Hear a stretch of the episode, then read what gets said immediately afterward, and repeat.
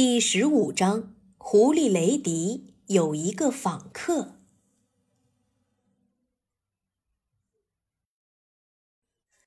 当老狐狸格瑞尼去找留在山上的小鸡时，附属比利大叔正沿着寂静小路闲逛。他远远地看到老狐狸格瑞尼急匆匆地消失在了小山上。附属比利大叔心情很好，一路哼着小曲儿，因为他刚享用完一顿丰盛的早餐。一个小微风看到了他，赶忙告诉他狐狸雷迪被枪射中的消息。比利大叔听后，脸上绽放出大大的笑容。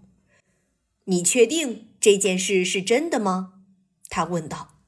小微风很确定的点点头。附属比利大叔停在半路，认真思考了几分钟，然后笑着说道：“嗨，狐狸雷迪是罪有应得，他打乱了我们在农夫布朗家里的捕食计划。你看他对那里的鸡们造成了多大的恐慌，那里已经不安全了。”是的，那里不安全了。我还是过一阵子再去吧。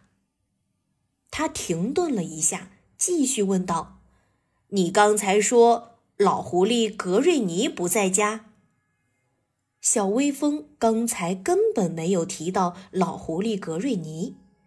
比利大叔拍了一下脑门有些自嘲的笑了笑。他想起来刚才。他看到格瑞尼往山上走去了。我觉得我得向狐狸雷迪致以我的同情。说完，比利大叔就朝着雷迪的家走去。狐狸雷迪正躺在门口，他很虚弱，伤口疼得厉害，整条腿都没有知觉。事实上，他的腿。都走不成路了，他很虚弱，既虚弱又饥饿，饿得要死。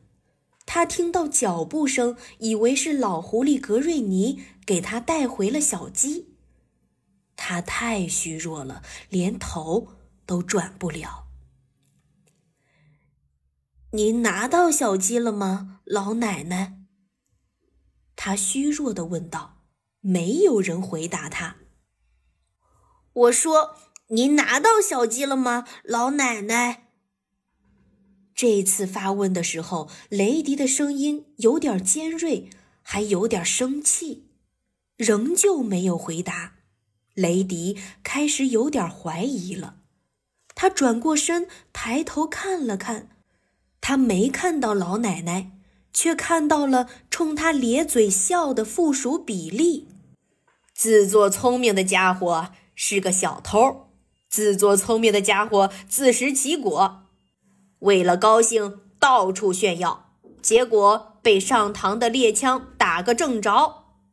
你完全是罪有应得，狐狸雷迪，我真高兴啊！当然，我对此很高兴。附属比利大叔严厉地说道，一股熊熊怒火在狐狸雷迪的眼睛中燃烧着。他的脸狰狞了一分钟，然后又变得痛苦了。他很虚弱，连吵架的力气都没有。附属比利大叔注意到了这一点。其实他的内心很同情雷迪，但是他没有让雷迪知道这一点。是的，他没有让雷迪察觉到。看到无助的雷迪，他装出一副万分高兴的表情。他不敢在这儿停留太久，因为他怕老狐狸格瑞尼会回来。所以在说了一些刺激雷迪的话后，附属比利开始沿着寂静小路向绿森林跑去。农夫布朗的儿子太坏了，太坏了。他自言自语道：“如果老狐狸格瑞尼没有给雷迪找到吃的话，我会给他送去食物的。当然，我会这么做。”